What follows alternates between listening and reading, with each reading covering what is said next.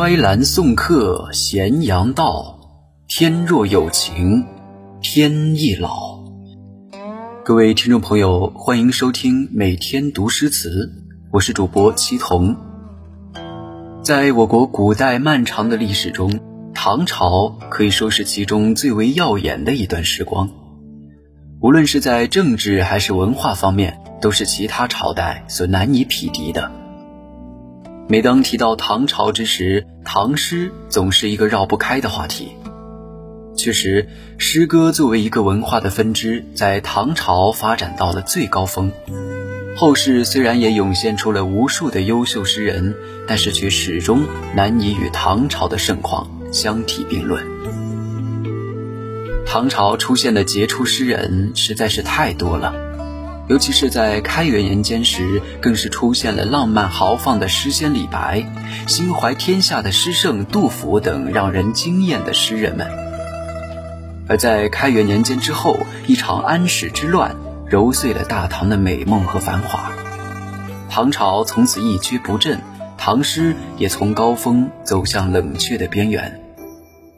盛唐之后，虽然同样有许多杰出的诗人，但始终没能再度达到开元年间时的巅峰。到了中唐，虽然韩愈、柳宗元、白居易、刘禹锡等人掀起了唐诗的又一个高峰，却无法与盛唐相比。直到中晚唐时期，一位天才诗人的出现，诗风如李白一样浪漫恣意。才让整个诗词界发生了巨大的变化。这位诗人就是被后世称为“诗鬼”的李贺，他也是一位大家都很熟悉又非常喜欢的诗人。李贺的出身说高贵也高贵，但其实也很普通。他出生于一个已经落寞的王族世家，他的祖先乃是李渊的叔叔郑王李亮。其中涌现出了很多的历史名人，他们都为唐朝的建立立下了赫赫功劳。但是由于随着时间的流逝，到了李贺这一代，早就已经不复往日光彩。就连武则天在清除李唐皇室排除异己之时，甚至连他这一支都已经忘记，或者这也就是祸兮福所倚，福兮祸所伏吧。而李贺所在的这一支传到他父亲的这一代时，生活条件更是困顿不堪。关于这一点，李贺在自己的诗文中也曾经写过：“我在山上设，一亩蒿郊田。夜雨教租吏，春生暗交关。”不过，落魄虽落魄，但是该有的一些社会关系还是有的。比如杜甫就是李贺父亲的表兄。公元七九零年，李贺出生了。这个孩子的相貌异于常人，有点像传说中的鬼魅，似乎也暗示了他的命运一样。在他五岁那年，李贺的父亲问他未来想做什么，年纪小小的他脱口而出想做诗人，这让他的父亲十分发愁。毕竟当时的诗歌发展已经不如曾经，有李白、杜甫那样的前辈在，后人再想要崭露头角似乎很难。更何况是他这样一个生于普通家庭的孩子呢？但是事情的发展就是让人难以预料。在李贺七岁那年，正逢韩愈、黄甫石这两位文学大家到访，李贺却抬笔就做出了一首《高轩过》。自此之后，神童之名就此叫开，而他也从那之后走上诗人之路。他每天最爱做的事情就是骑着自己那匹小马，带着书童到处游荡。灵感来了，就将诗文誊写在纸上，递给书童。就这样，一首首让人拍案叫绝的诗文问世了，也向世人展露了他那丝毫不输于李白、杜甫等人的惊世才华。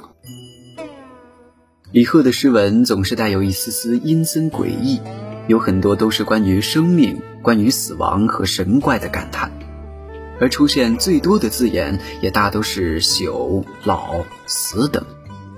可若是联系他全篇的诗文，却偏偏给人一种想象奇绝、蓬勃生机之感。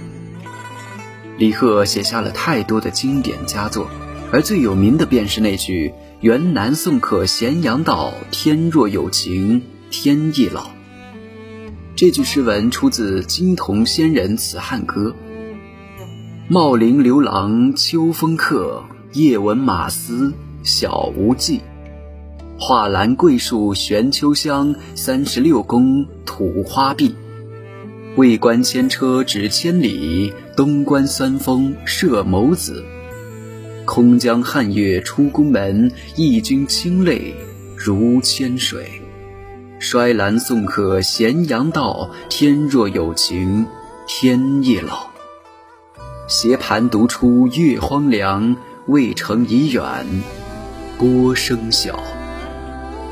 这首诗是以魏明帝曹睿将长安城的铜人程禄盘迁走的历史故事为背景，讽刺当时朝政的现状以及对国运的担忧。